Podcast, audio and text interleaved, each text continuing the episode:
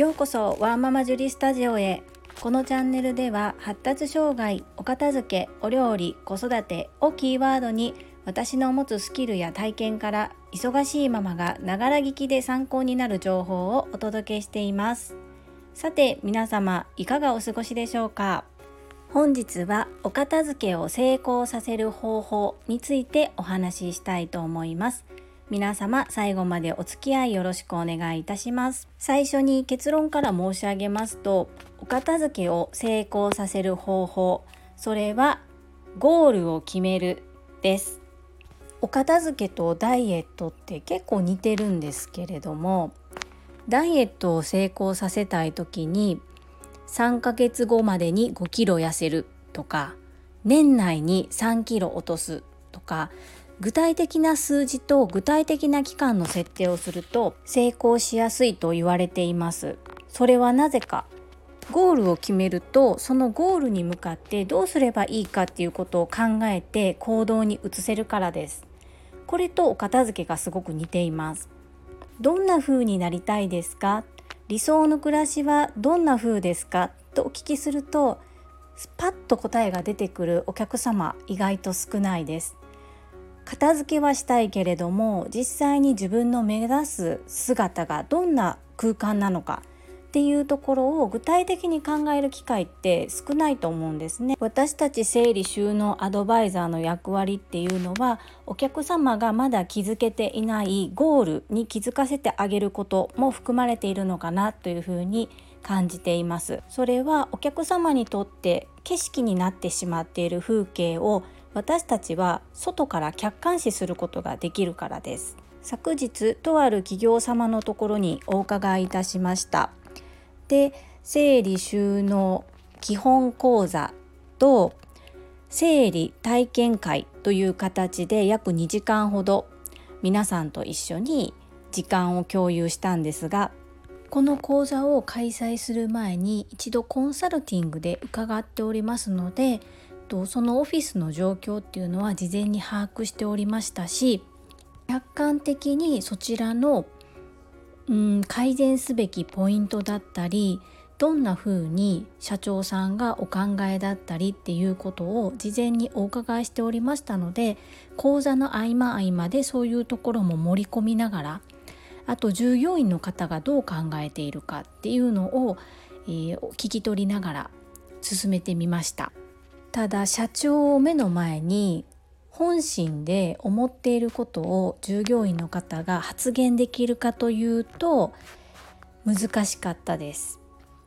社長さんもみんな実はあるんじゃないの？思ってない方もいるかもしれないけどあるでしょっていう風な形で話しかけるし私もどうですか？皆さんどのようにお考えですか？整理収納とかお片付けと直結しないと思っても何かあの変えたいなとか困ってることがあったらお話しくださいっていうふうに言うんですが、まあ、雇用されてる立場でお給料を支払っていただいてる社長を目の前にしてやっぱり言いづらいですよね。今回の会社さんは社長さんのたっての願いでみんなでやりたいみんなから改善点をヒアリングしてどうするかも考えてみんなが使いやすいようにしたいっていうお話をいただいてました。すごく素敵な考え方だなと思うし共感するところもあったのででは一度あのその社長さんのおっしゃる通りにやってみようと思ってやりましたけれどもそのみんなで考えて行動するところはそれで良かったと思うんですがみんなからその思っている個人個人の思いを意見として社長さんに伝えるっていうのはやはりちょっと雇用されてる立場ではハードルが高いことだったなというふうに思って、まあ、私の思っていき方もちょっと反省しないといけないなというふうに思っています。まあ、サラリーマン歴20年以上の私なのであーこれは酷な質問をしているなとかみんなの気持ちわかるっていうふうに思いながら、まあ、そういう進行をしてしまった自分をすごく反省しました。事前にアンケートを取るっていう方法もありましてもちろんそれで進めるつもりにはしていたんですがうんまあ社長さんの思いも一旦受け入れた方がいいのかなっていう判断をして最終的にはそういうふうに今回はしたんですがやはり改めてうーんっていうちょっと疑問符が残ってしまいました。でいざゴールを決めるとなってもやはり意見が出ないんですよね。でまあ事前に私が用意しておいたゴールをまあ、3つほど目標を立てていったのでそれをまあ私から見てはこの3つだと思いますということでご提案はさせていただいてこれを使ってもらってもいいですしもう一度皆さんで考え直してもらってもいいですよっていう形で、まあ、ゼロから考えるよりは何か提案されたものから考えてみたらあっこれがいいかなっていうのが思いつきやすいかなと思ったのでやってみました。でこのゴールがなかなか決められないというお客様を見つつ